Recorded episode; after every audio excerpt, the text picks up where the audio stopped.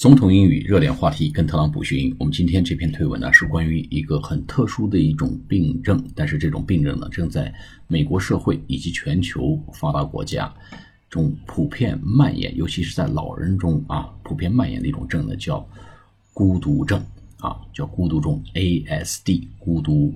谱系综合症。好，我们来看一下这篇推文。Today we celebrate the tremendous accomplishments of Americans. with ASD and reaffirm our commitment to work together to ensure that every member of our society is afforded equal opportunities to reach their full potential. 好，我们来解读一下。Today，今天 we celebrate 我们庆祝 the tremendous accomplishments。tremendous，tremendous 巨大的，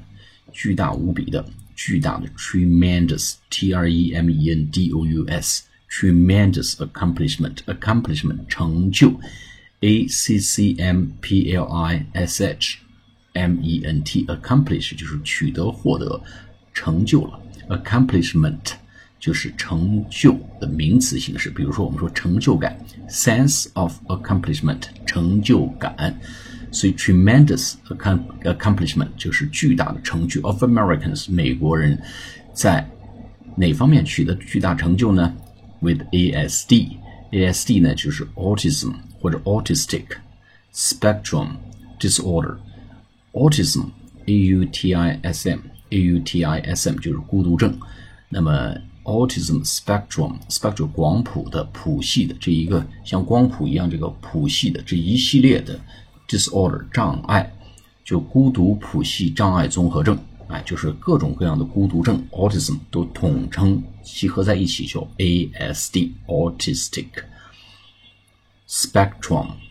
disorder 啊，and reaffirm 再一次强调 reaffirm 再一次承诺啊，再一次保证保证 affirm。再一次保证 reaffirm our commitment，我们的再次保证我们的承诺，我们致力于什么呢？To work together，我们会大家一起努力啊，干嘛呢？To ensure，来保证 that every member of our society，我们社会中的每一个成员 is afforded equal equal opportunities，都被给予，都被提供，afford 是给得起、买得起的意思啊，is afforded。 被提供、被给予 equal 平等的 opportunities 机会 to reach their full potential 被给予平等的机会来达到 reach r e a c h 达到他们的个人潜力的极限，来让他们的潜力得以充分的百分之百的发挥 to reach their full potential full 全部的 potential p o t e n t i a l，我们前面有个推文说这 unlimited potential 啊、呃，无限的潜力，无限的可能性 to reach their full potential，就达到他们充分的潜力。哎，咱们的话说叫一个都不能剩下，一个都不能少，在奔小康的路上一个都不能少。咱们说 is afforded equal opportunities to reach their full potential，孤独症患者也不应该被剩下，也有取得成功和发挥潜力的同等的权利和机会。好，我们再来读一遍。Today we celebrate the tremendous accomplishments of Americans with ASD